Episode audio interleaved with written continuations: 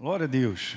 Bom, é, eu não pensei que ia durar tanto, né? Na verdade, eu, eu, compartilhei essa palavra num congresso de família lá em Rio das Ostras, na igreja do pastor, pastor Celso. E, e eles tiveram uma programação com a família toda, né? E aí me chamaram à noite para levar uma mensagem para os pais e me deram esse título que eu achei super interessante. E é uma grande verdade, gente. É, pais posicionados, pais com entendimento, pais com um pouco mais de sabedoria, vai passar isso para os nossos filhos de uma maneira muito boa. Então, na verdade, as luzes chegaram. Na verdade, o que, que acontece? Muitas coisas acontecem justamente porque os pais não estão posicionados, né? Então a gente vem falando sobre várias coisas. Eu tenho usado um texto base e hoje eu vou finalizar aqueles dez pontos é, da gente entender que a gente pode minimizar os nossos erros e as influências negativas para com os nossos filhos, porque perfeito nós não somos. Mas há um grau de sabedoria que Deus vai colocando no teu coração, diga aleluia. E a gente tem que usufruir disso aí. Tá bom? Então, beleza, o texto é esse, né? Bem-aventurado aquele que teme, Salmo 128, verso 1, para aqueles que são novos, estão aqui hoje. Eu venho falando sobre isso aos domingos passados, vocês podem assistir lá desde o início. É isso aí, tá bom aí, Disseu? Beleza. Então, bem-aventurado aquele que teme ao Senhor e anda nos seus caminhos. Tá certo? Está falando sobre a pessoa que teme a Deus. Daí então, você comerá do fruto do seu trabalho, será feliz e tudo tirar muito bem. Eu já tinha compartilhado, gente, que não, não, não, tem um significado que eu não enfrentarei problemas, que isso aí vai ser até o final dos nossos dias. Então, sua esposa no interior da sua casa será como uma videira frutífera, seus filhos serão como rebentos da oliveira ao redor da sua mesa. E ele reforça: eis como será abençoado o ser humano e teme ao Senhor. E aqui põe o homem e a mulher, óbvio. Tá certo? E eu tinha deixado duas coisas. A primeira delas é essa, que a luz de Cristo, ela deve vir primeiro da nossa casa. Eu comentei isso, volto só a frisar que o nosso trabalho de Acadequides é sério, comprometido, mas não substitui o primeiro lugar, que são vocês, pais, de cuidarem dos filhos e ensinarem eles no caminho da verdade. Tanto é verdade, está escrito aqui, ó. Ensina a criança no caminho que ela deve andar, Provérbios 22, 6.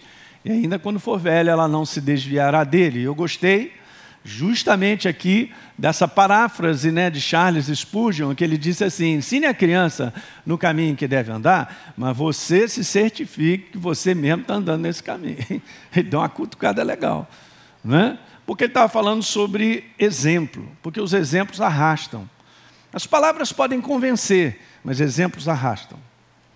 Você fala muito mais por exemplo do que por palavras. Ok? Não estou dizendo que palavras não são importantes, elas são. Por isso, essa, esse posicionamento de equilíbrio nosso, gente, tem que ser legal nisso aí, né? Ok? Então, a gente vem falando lá, e eu já falei sobre os dois primeiros, desses dez pontos que minimizam os erros e as influências negativas. Já comentei sobre esse. Não somos donos da verdade na relação com nossos filhos, nós somos instrumentos da verdade. É bem diferente, já comentei bastante. Até é, falei aqui domingo passado sobre uma moça, que é a Patrícia Carlos de Andrade. Ela, ela, ela fez um depoimento na revista Veja, muitos anos atrás. Eu já, já falei sobre isso. Vamos passar para o segundo, que eu creio que a Deise anota tudo. E ela me falou que a gente parou no segundo. Parou no quarto? Você está per... dormiu no momento em que eu estava falando? É muito linda ela, né? Mas ela anota muito. Eu vou te falar. Então vamos. Vou passar para a gente ir para o quarto então. Não devemos subestimar ou desvalorizar os nossos filhos, gente. Devemos ser incentivadores e motivadores dos nossos filhos. O espírito do reino de Deus é encorajamento. Então nós precisamos ser os mesmos. Ok? Encorajar os nossos filhos, como eu já falei, em muitos momentos de dificuldade, situações que eles passam. Procurar ter uma visão do céu, do momento, do erro. E é muito legal a gente pegar isso, né, gente? Se os nossos filhos erram, é legal ensinar o que, o que é o certo. Nós temos a oportunidade, com muitas situações que a gente vive, de parar e mostrar para os nossos filhos e ensinar com base na verdade. Eu sei que isso dá trabalho, mas é esse trabalho aí que vai fazer diferença mais tarde. Muitas vezes você faz hoje um investimento, meu irmão, vou te dizer o que, que é isso e tal, mas você vai ver a recompensa mais tarde. Tá certo? Então é isso aí. Eu já tinha falado sobre as dificuldades dos nossos filhos em algumas fases, as falhas que prejudicam, ok. Terceiro ponto é esse que eu também comentei, que eles são caixas registradoras. Meu.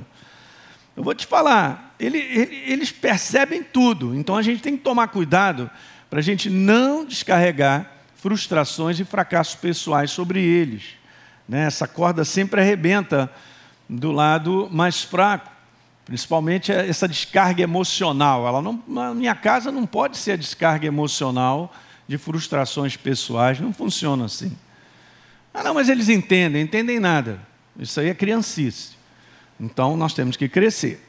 Ok? Então o quarto ponto é esse que eu e você precisamos fortalecer diariamente a amizade com os nossos filhos. Gente, o valor da amizade ele está acima do valor DNA. Sabia? DNA por DNA não faz que os nossos filhos, não faz mesmo que os nossos filhos, eles tenham amizade com a gente, independente de qualquer coisa. Não. Amizade é uma construção. Aliás, a vida familiar é uma construção. Nós temos que aprender a construir o lar que nós desejamos. Ah, eu gostaria que tudo fosse bem. Uh, eu já estou vendo isso, estou vendo aquilo outro, é mesmo? No dia a dia você vai ter que construir o que você está vendo. É de segunda a segunda. É uma construção. Formação de família. Ter uma unidade de família. Ter um respeito familiar, uma valorização familiar é algo que nós fazemos dia a dia. Sabia? E no final dessa história, o que vale é isso mesmo: os filhos são só por um tempo, mas eles são de Deus, ok? Não são nossos, mas vão seguir adiante. E se isso aí ficar, a amizade, então você tem tudo. E eu volto a repetir isso: isso não acontecerá simplesmente pelo fato que eu tenho um DNA, é meu filho e vai dar tudo certo. Porque a gente tem visto o contrário. Isso é muito triste. Recentemente, conversando com uma pessoa, desagregação familiar num conteúdo, não fala com o irmão, não fala com. Meu Deus, o que, que é isso?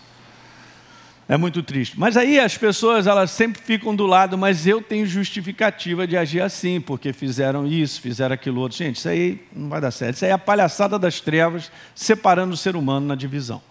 Tudo se resolve na reconciliação, pedindo perdão e liberando perdão. Que alguém diga aleluia.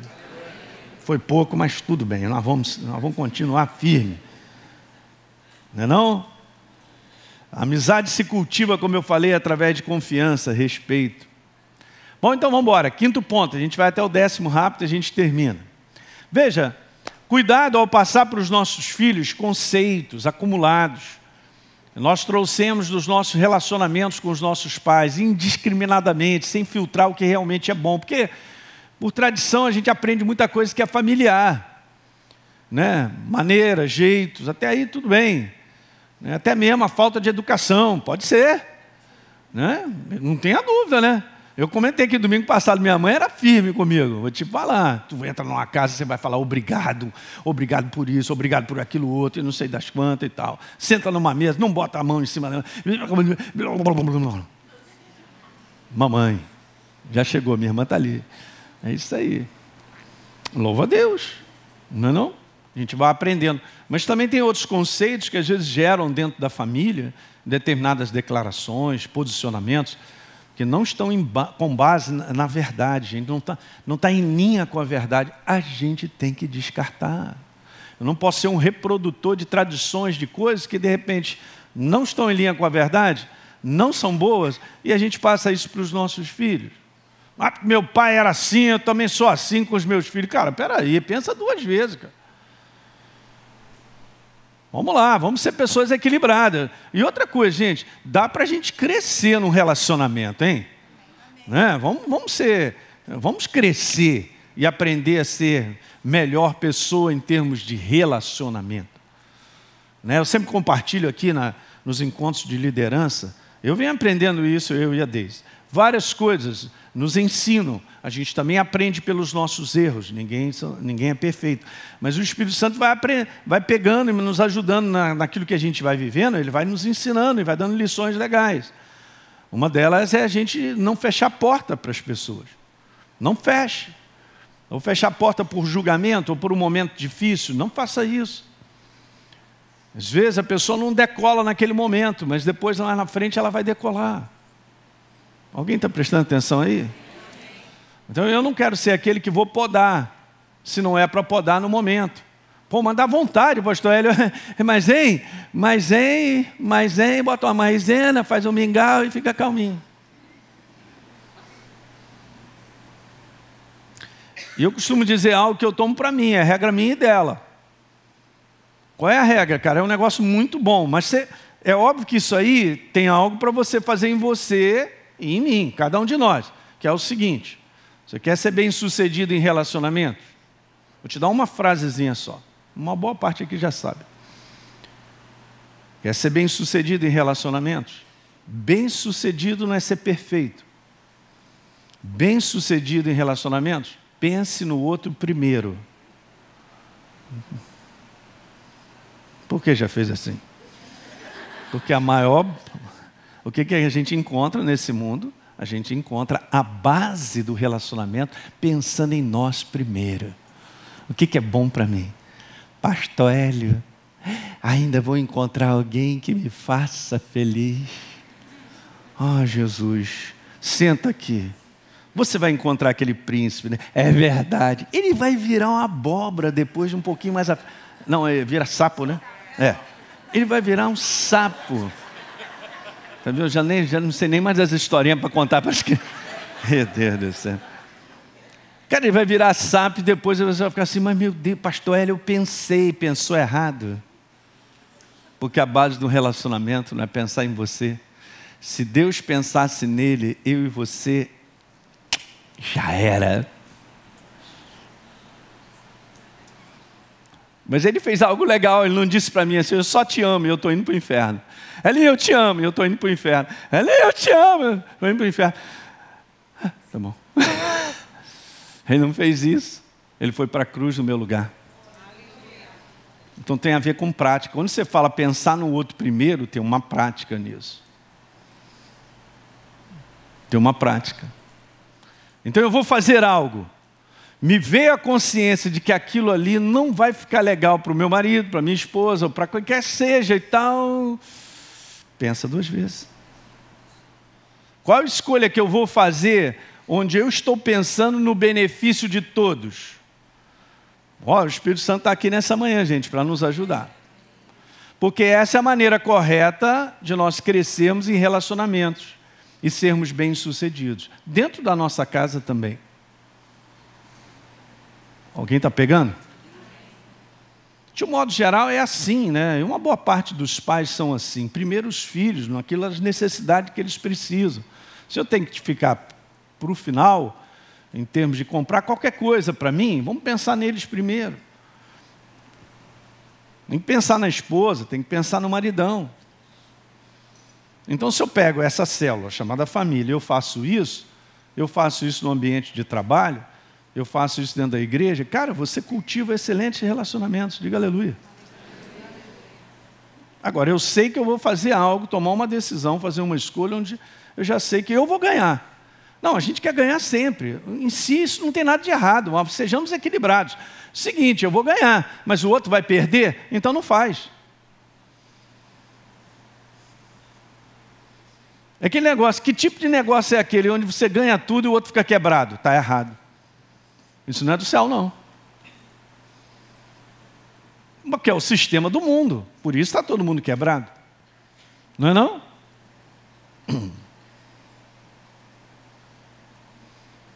Então a gente precisa, como eu coloquei ali, filtrar, cara. Aquilo que você entende hoje pela iluminação da palavra, uma vez, uma boa parte de nós, eu recebi a Jesus como Senhor Salvador, estava na faculdade e tal. É, a filtrar coisas com base na verdade, para nós passarmos a verdade para eles, não uma tradição, um conceito, ou aquilo que de repente eu aprendi, mas não está em linha com a verdade. Ok? Às vezes, muitas coisas que a gente fala, que a gente fala simplesmente porque a gente está reproduzindo os nossos pais. Sabiam? E a gente tem que tomar cuidado. Porque aquilo, se foi falado para a gente e foi ruim, e a gente passa para os nossos filhos, eu estou passando. De geração em geração, não vale a pena. E não está em linha. Esse é o quinto. Vamos para o sexto ponto. Que minimiza os nossos erros e as influências negativa, negativas. Caráter deve ser a marca registrada da nossa relação com os nossos filhos, cara. Os nossos filhos têm que ver em nós um caráter apropriado, gente. Como volto a repetir, não é perfeição, mas é um caráter segundo a palavra de Deus está mostrando. Porque Deus ele vai trabalhando. Nós éramos do mundo, estávamos descaracterizados, completamente quebrados em termos de caráter, numa imoralidade em todas as áreas. Fora de uma moral, de algo que, que constrói, que edifica. Não dá para os nossos filhos observarem que o nosso caráter, os desvios de conduta dos pais, criam oportunidades para que os nossos filhos sejam assim também. Porque acaba passando como exemplo. Então, trabalhar esse conteúdo, e eu quero te falar algo aqui que é muito importante: tome cuidado com a mentira, cara. E não vem dizer para mim, eu entendo, gente, eu, todos nós aqui não vem dizer, não, mas é uma mentirinha pequenininha. É uma mentirinha tão pequena que virou um mentex. Porque é o seguinte, dizer a verdade e viver com base na verdade tem um preço a pagar. Mas é um preço glorioso, que Deus está conosco. E Ele põe a mão. Agora, tudo que é falso, escondido, mentiroso e tal, pá, pá, isso começa a girar, isso é falta de caráter, cara.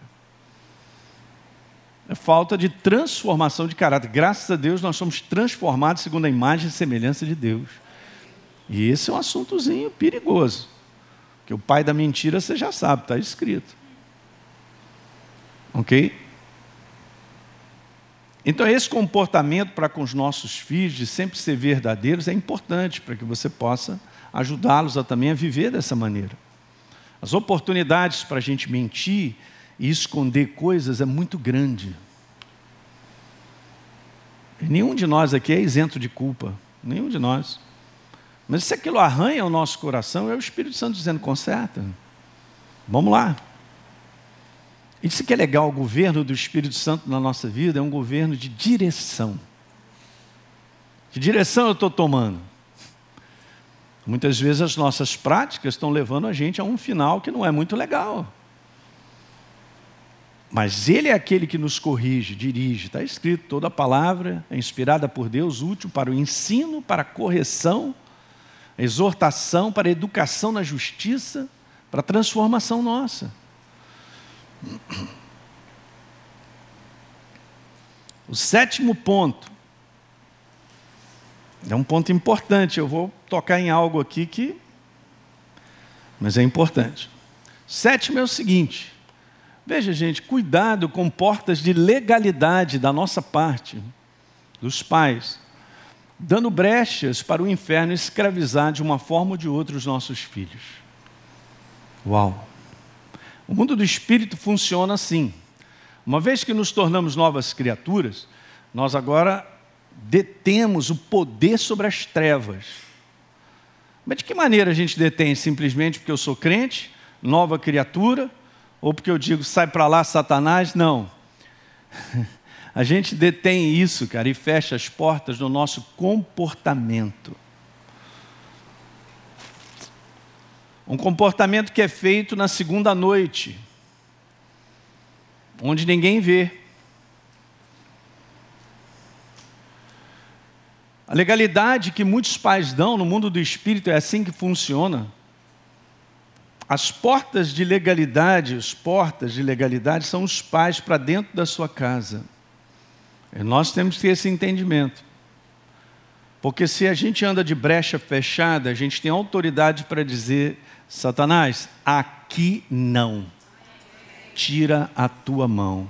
Ele tem que ir embora. Mas de que adianta se eu tenho brechas?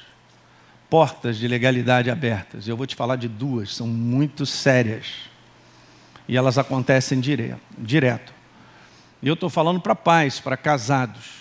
Duas, ouçam bem: adultério e pornografia.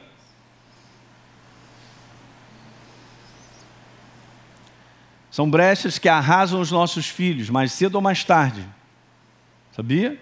Dá legalidade para os demônios se instalarem. E a gente, Jesus, me ajuda e tal, o que está acontecendo e tal, mas a gente não olha para a nossa vida.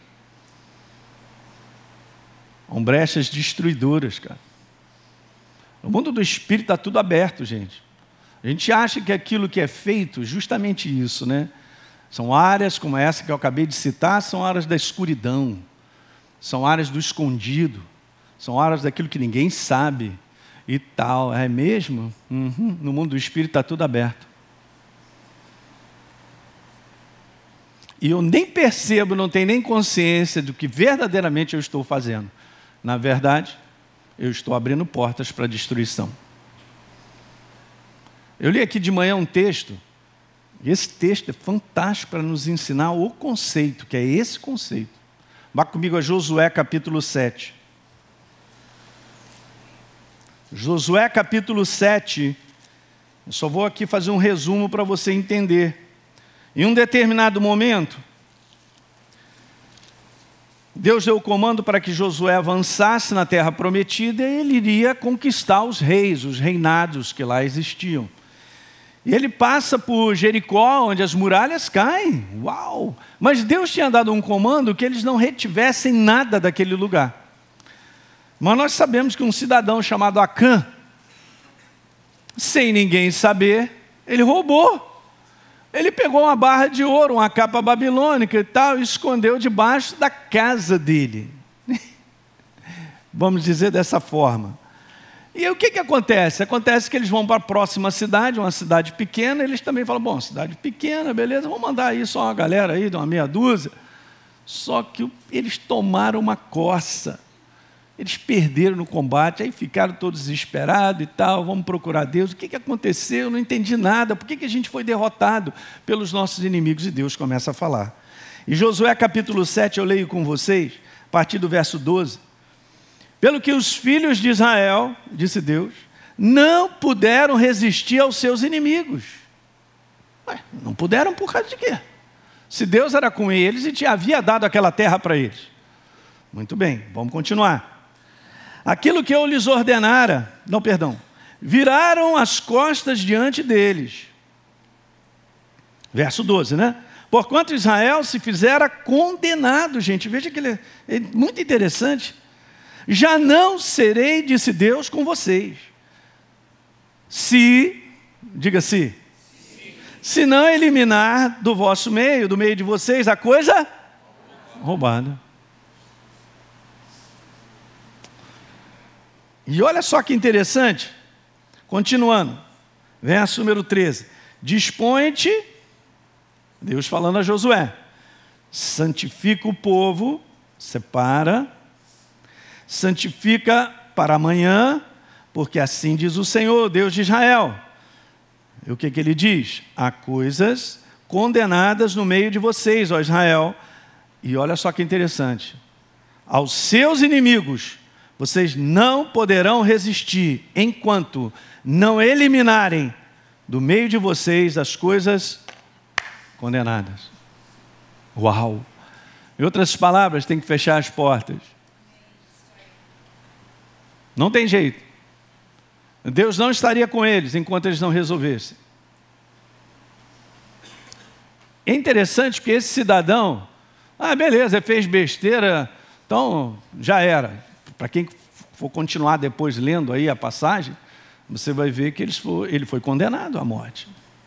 Só que ele não foi condenado sozinho, levou a família dele inteira. E por que está assim escrito? Porque está mostrando um conceito. O burro, o idiota, fez o que não poderia e arrastou na sua sentença a família inteira. Que não tinha nada a ver com isso, né? Não é mesmo? Só que no mundo do espírito não funciona assim. Ah, o demônio não vai ficar lá olhando assim. Não, as crianças não têm nada a ver, não. O negócio é com ele. Não funciona, gente. Estou te falando, o diabo veio para matar, roubar e destruir. E esse é um assunto sério nos dias de hoje. Essa era a prática pagã, sempre existiu ela. O povo de Israel volta e meia ia para a prisão. Se você ler Jeremias, se ler Ezequiel, você vai ver que eles foram para o cativeiro, cara, e coisas terríveis aconteceram com eles por causa dessas práticas, as práticas imorais, a contaminação, a palavra é essa, contaminação com as práticas dos povos pagãos, pagãs ao redor. E estava ali. E a gente vive nesse mundo, mas nós não somos desse mundo. E essas práticas acabam com a casa. O inferno, ele tem legalidade para entrar e destruir. Principalmente essas duas. Mas pastor, e como é que se resolve isso? Assim como foi resolvido. Vou te falar como é que Deus ele é preciso, ele é maravilhoso. Vá comigo aqui a, a João capítulo 8. E nós conhecemos a passagem onde uma mulher é pega em adultério, não falaram do homem, né? mas do, da mulher falaram. Aí já ia apedrejar, e na lei mandava apedrejar os dois, né? Só ela ia para o buraco. Legal, então agora veja, João capítulo 8. Jesus então conversa dizendo assim, ó, como insistiram na pergunta no verso 7, Jesus falou assim, gente, quem dentre vocês aí tivesse sem pecado, seja o primeiro que atire a pedra, vai. Aí nós conhecemos. E depois no verso 9, ouvindo eles essa resposta, acusados pela própria consciência, cada um foi embora para casa. Verso 10, Jesus ergueu os olhos, vendo a mulher sozinha, perguntou: mulher, onde é que estão aqueles que te acusaram?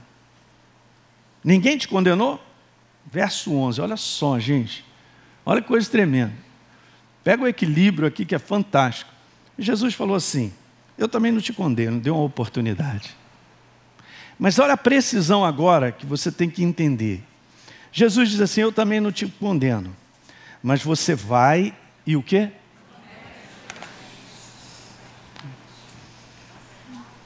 Fecha essa porta. Sabe como é que a gente fecha a porta? Vou te falar simplesinho. Com arrependimento. Arrependimento implica em mudança, convencimento, arrependimento. Muda. Porque se não houver mudança, não foi verdadeiro arrependimento. Sabe onde é que o perdão de Deus não funciona e nunca alcançará alguém? Não, pastor, mas Deus perdoa, Ele é perdoador e tal. Não, mas o, perdão dele não funciona e não alcançará alguém se não houver arrependimento. Não pense que o, o, o perdão de Deus é simplesmente, ah, da minha parte, sorry, não, não sei o que, tal, beleza e tal. Não, não, não, não. não. Arrependi... Se não houver arrependimento, não há perdão. Sabia? E todas as vezes que houver arrependimento, tem perdão. Mas arrependimento implica em mudança. Então, naquela era mais, já não funciona mais. Metanoia, mudança da minha mentalidade, eu segui para cá. Jesus foi preciso com ela. Estou te dando uma oportunidade. Se arrependa. O que, que ele disse quando ele começou o ministério dele? Né? Arrependei-vos, porque o reino de Deus é chegado. Ó. Depois ele diz assim: arrependei-vos e produzi frutos dignos de arrependimento. Deus é maravilhoso, gente. Mas se isso não acontece, e a gente acha que coisas que a gente faz ninguém está vendo, o inferno está vendo, está liderando, tem portas abertas e está quebrando a nossa casa. Estou falando para vocês, o dia que pega não é o dia que a gente está na igreja, glória a Deus, aleluia. O dia que pega é na segunda. Nas propostas, nas situações que se aparecem desejosas, tentadoras. Eu não falo só nessa área sexual, não, em outras áreas também, do roubo. Tem muita coisa. E nós sabemos que não são práticas. É super interessante que eu estava falando sobre isso. Nessa série sobre vivendo a santidade de Deus, o que, que seria, qual é o equilíbrio disso, né? Porque para muitos crentes, cara, santidade é uma questão de aparência, cara, pela mãe do guarda. Não tem nada a ver. Bom, enfim. E ele estava falando sobre isso, sobre a importância da gente entender, porque no livro de Efésios, no capítulo 4, você pode abrir? Efésios capítulo 4. Quando Paulo fala sobre nós revestirmos-nos da do novo homem, primeiro que ele já disse lá no verso 17. Efésios 4, todos acharam? Amém. Bom. Então, digo o Senhor e testifico: não mais andem ou não mais vivam como também você vivia antes, Elinho, como gentio. De que maneira eu vivia? Na vaidade do meu próprio pensamento. Eu faço o que eu quero, eu faço o que os meus desejos desejam e a minha vontade e vou tocando o meu barco. Essa é a lei. Qual é a lei do mundo? Eu faço o que eu quero, o que eu acho, o que eu penso. E não tem nada a ver com a verdade. Então eu era um obscurecido de entendimento, no verso 18, alheio à vida de Deus por causa da ignorância em que eu vivia, pela dureza do meu coração. Os quais, tendo se tornado insensíveis, se entregaram à dissolução para com avidez cometerem toda sorte de impureza. É isso aí. É assim que o mundo vive. É gostoso, mas mata. Verso 22, no sentido quanto ao trato passado, despoja ali do velho homem, ele morreu, diga, ele morreu. morreu. É. Ele se corrompe, segundo as concupiscências do engano, mas vocês devem se renovar no espírito do entendimento, na sua mentalidade, cara. Ser renovados, eu e você. Então se revista, ali do novo homem, criado segundo Deus em justiça e retidão procedente da verdade. Agora sim ele começa. Por isso, muito legal, cara. Está tudo aqui. Sabia, gente? As cartas do apóstolo Paulo são um tratado de conduta da nova criatura. De como eu e você devemos proceder diante de várias situações. Está aqui, está tudo escrito. Você vê, é tão poderoso que ele diz assim: então, por isso, deixando a mentira, fale cada um a verdade com o seu próximo. Uau! E ele vem descendo: irai-vos, não pequeis. Aí ele fala: nem deis lugar ao diabo, Está comigo. Quem detém essa autoridade somos nós. Ele diz no 28, quem furtava, não furte mais. Ele vem falando tantas coisas. Aí entra pelo capítulo 5, né? porque na verdade não está dividido em capítulo, ele está conversando sobre a prática agora da nova criatura. Verso 1: Sede, pois, imitadores de Deus, Elinho, como filhos amados. Andai em amor, como também Cristo nos amou e se entregou a si mesmo como oferta, sacrifício Veja aí, ó. Ele vem falando várias coisas. Eu não vou ler tudo que está escrito aqui, mas eu quero ler só esse detalhe aqui que ele diz assim no verso 8: Olha, vocês eram no passado trevas, eu também. Porém, agora vocês são luz. Minha natureza mudou. Eu sou uma nova criatura e você também. Aí ele, categoricamente, isso é o Espírito Santo ande, viva como filho da luz. Viva como filho da luz. Isso aqui não é opcional. Isso aqui é uma ordem. E no verso 11, não seja cúmplice, Elinho, nas obras infrutíferas das trevas. Está claríssimo, né? Depois você pode ler Colossenses, também fala sobre isso.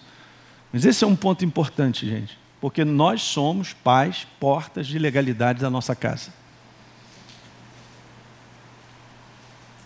E temos que ter consciência disso. E tudo se resolve fechando portas com arrependimento verdadeiro. Provérbio 26, 2 diz lá assim na segunda parte, pode anotar aí e grifar depois. A segunda parte diz: Não há maldição sem causa ou seja, a maldição não se estabelece sem causa. É só ler Deuteronômio 28 e tudo aquilo que era descrito como situações malditas que aconteceriam no povo de Deus, foi porque eles estavam fora da verdade, vivendo fora da verdade. E lá tem várias, vários versos falando sobre destruição familiar. Vários. Oitavo ponto, a gente terminando. Cuidado, é, no sétimo, oito. Opa, agarrou aí? Opa, oito. Dou-lhe uma, oito. Então, oito. Foi. Cuidado com expectativas e desejos da nossa parte em relação aos que nós esperamos dos nossos filhos, né? Que eles sejam, eles façam. A gente tem que tomar um cuidado com esse ímpeto aí, que muitas vezes a gente quer direcionar os nossos filhos a serem ou a fazerem isso, e às vezes a gente acaba tirando deles aquilo que Deus colocou dentro deles, talentos, habilidades, tem algumas coisas nele. E outra coisa, gente, a gente tem que procurar incentivar os nossos filhos a eles descobrirem o propósito de Deus na vida deles. Diga aleluia aí. Uau, mas não é o meu? É o de Deus. Isso é importante. Tem vários pais que têm problemas com isso aí, cara, porque pô, pega os meninos e bota ali de não, você vai, você, você vai ser isso, vai fazer aquilo lá, tal, babá. Mas peraí, gente. O que, que é isso? Não é assim. Não pode ser assim. Ok? Para cada filho nosso, Deus tem uma proposta para eles. Então, se a gente descobre a nossa, a gente vai ensinar os nossos filhos a descobrirem a dele, a deles. Nono ponto. Filhos precisam da força emocional, eu já até comentei sobre isso. Que força é essa emocional? Do amor dos pais, entre eles, entre os pais. Na composição da personalidade, da formação de uma personalidade segura de um ser humano, há necessidade dessa força emocional, deles verem na prática que os pais se amam. Não é não verem na prática que os pais se degladeiam. Marimbondo para lá, marimbondo para cá. Cara, isso é a pior coisa que pode acontecer para os nossos filhos. É eles terem na prática uma demonstração daquilo que não é um verdadeiro relacionamento. Alguém está entendendo o que eu estou falando? Eles são dependentes, é científico já. Então há muitos problemas de insegurança na vida de muitas pessoas, porque essa composição emocional que é devida aos pais não foi feita. E como a gente está vivendo dias piores, gente, de conflitos familiares, meu Deus, eu não sei. Mas Jesus tem que fazer algo sobrenatural. Mas o número de pessoas dependentes emocionalmente, instáveis emocionalmente, inseguras emocionalmente, com baixa estima e tantas coisas que, cara, a pessoa não tem, meu Deus, não, não, não, tem alguma coisa que foi, não foi colocada devidamente. E nós temos que ministrar essa segurança para os nossos filhos. Nossos filhos querem ver em nós, pais, a segurança de que nós nos amamos. Que não haverá essa possibilidade de uma dissolução de família que é tão prejudicial. Nós sabemos disso. A gente não pode deixar de falar sobre esse assunto, porque nós podemos, gente, nós como pais, e aqui tem muitos pais aqui, a gente cada vez mais ser consciente da importância de um relacionamento que vai crescendo, vai progredindo, ele vai se tornando mais forte, ele vai solidificando. Alguém está entendendo isso aí? É a nossa parte em trabalhar isso. Não, nós decidimos só porque nós casamos, porque nós gostamos, é sentimento. E esse não é o próprio amor de Deus, não está escrito isso. O amor de Deus é paciente, não se ressente do mal, não se exaspera, não se conduz inconvenientemente. Olha só, está tudo escrito lá. O amor tudo suporta, crê, espera. Meu Deus, eu não quero trem, não. Então, beleza. Então, não quer esse trem aí, legal. Então, compra um cachorro. E não casa. Opção. E hoje tem muita gente fazendo essas opções. Hoje são essas opções aí no trabalho, que você quer determinado cargo, subir a uma determinada chefia, sei lá, onde você quer chegar, tu vai escolher entre o trabalho e a família. Porque o mundo é cruel, no seu sistema que nós vivemos, ele é cruel. Agora, cabe a mim e a você, meu irmão, peraí, não, Jesus, E todo posicionamento que você tiver com base na verdade, Deus estará contigo, vai meter a mão. Porque você se posicionou com Ele. Então Ele te honrará. Aqueles que me honram, eu honrarei. Não é simplesmente honrar porque eu olho para Ele, ah, eu honro a Deus. Aí Ele olha para mim, o meu procedimento. Ele, como é que você me honra? Olha o teu procedimento. Ó. Mas se o meu procedimento é com base na verdade, eu não preciso nem dizer para Ele que eu estou honrando. Ele já sabe. E é isso que vai acontecer, ele vai te honrar.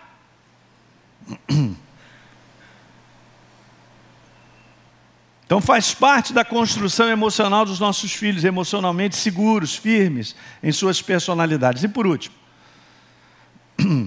décimo, expressar sempre com palavras. Eu estou falando sobre pontos, hein, gente? Para minimizar os nossos erros e as influências negativas. Isso aqui é um ponto bom e é prático. Expressar sempre com palavras aos filhos a nossa apreciação, o carinho, o amor. Dizer que eu te amo. Já te disse que eu te amo hoje? Não, então amanhã faz a mesma coisa.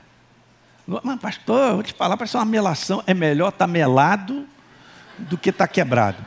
Você já viu alguém deprimido? Por que você está assim tão deprimido, meu filho? É porque você todo dia me diz que me ama. E todo dia você me abraça. Todo dia você me dá um beijo. Hã?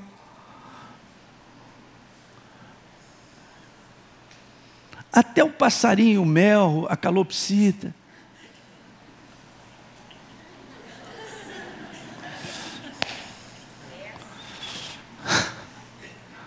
Meu pastor, mas, cara, isso aí não gasta ninguém, só acrescenta.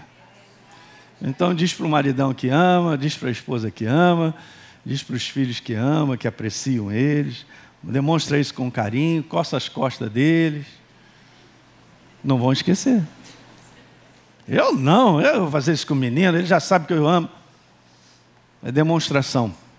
Esse é um segredo importante, gente, tão simples, tão poderoso. Aí você não vai gastar nada. É melhor dar declarações e posicionamentos que verdadeira ama. Ninguém está largando 200 reais, 300 para comprar um negócio, não diz que ama. Opa! Meu Deus! Olha.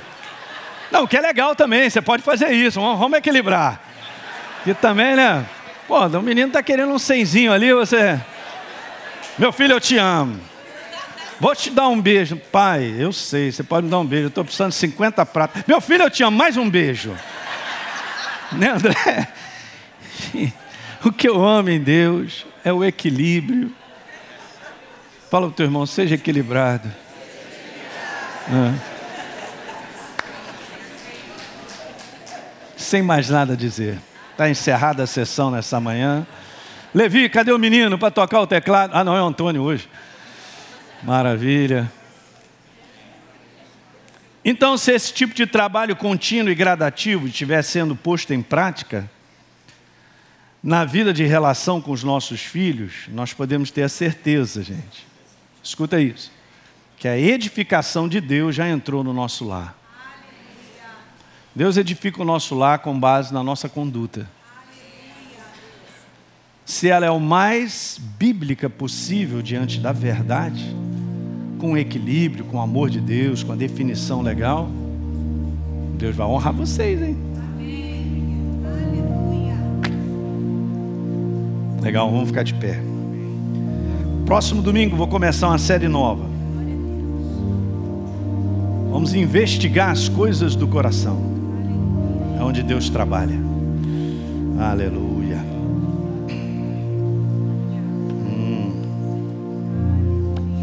Feche seus olhos nessa manhã.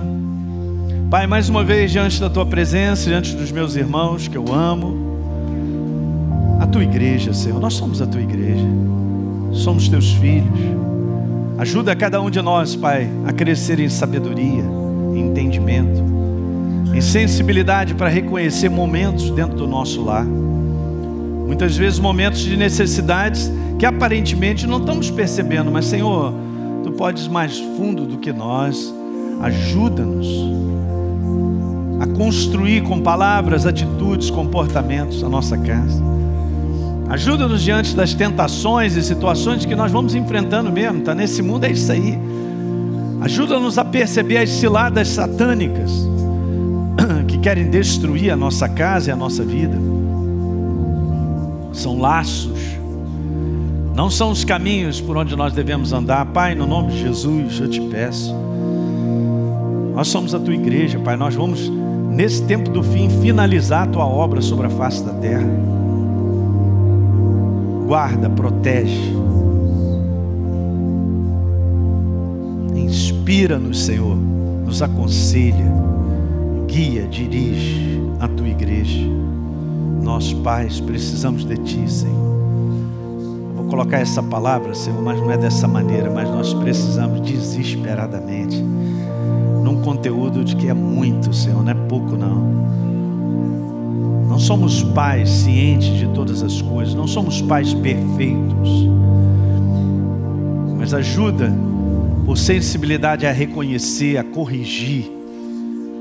Como foi falado nessa manhã, que possamos ter esse temor em alta para fechar portas um arrependimento, verdadeiro arrependimento.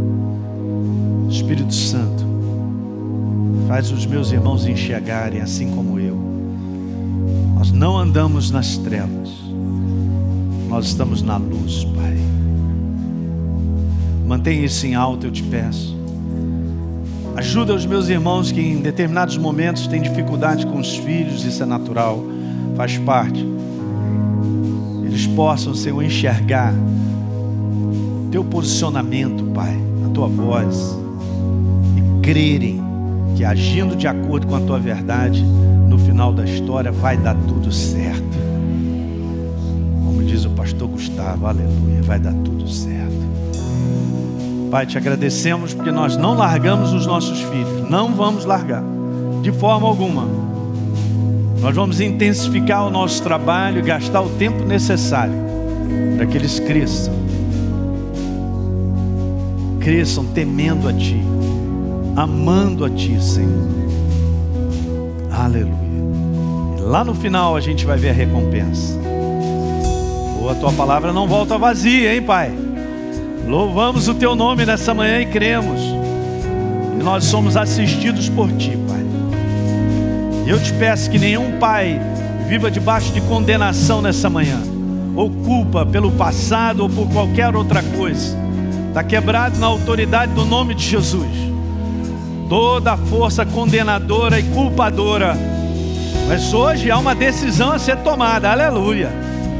E daqui para frente é que a gente anda, como disse o apóstolo Paulo, esquecendo das coisas que para trás ficam, a gente prossegue para aquelas que diante de nós estão. Há um novo tempo chegando.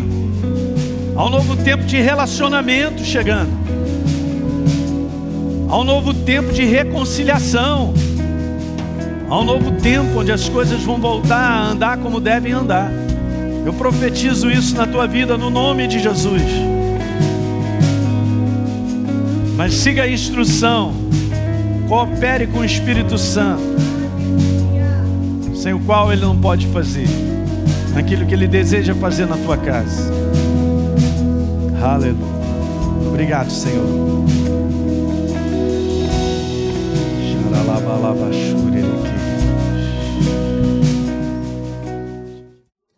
Muito bem, você que assistiu esse vídeo e foi gerado fé no teu coração, eu simplesmente quero fazer um convite para que você receba a Jesus como Senhor e Salvador. É muito simples Basta apenas você abrir o teu coração sem reservas, acreditando nessa obra feita na cruz do Calvário, onde Deus liberou perdão dos nossos pecados, para que a gente possa ser transformado numa nova pessoa por dentro. Então, simplesmente, abra o teu coração e, em sinceridade, repita comigo essa oração. Diga assim comigo: Senhor, eu entrego a minha vida em tuas mãos nesse exato momento com toda a sinceridade do meu coração, me abro para receber a Jesus como Senhor e Salvador da minha vida. Escreve meu nome no livro da vida. Cancelo o meu passado porque não te conhecia, mas a partir de hoje eu vou andar contigo todos os dias da minha vida. Amém. É simples, é dessa maneira. E agora eu só convido a você continuar firme nessa jornada do todo dia, caminhando com Deus até o final. Um grande abraço.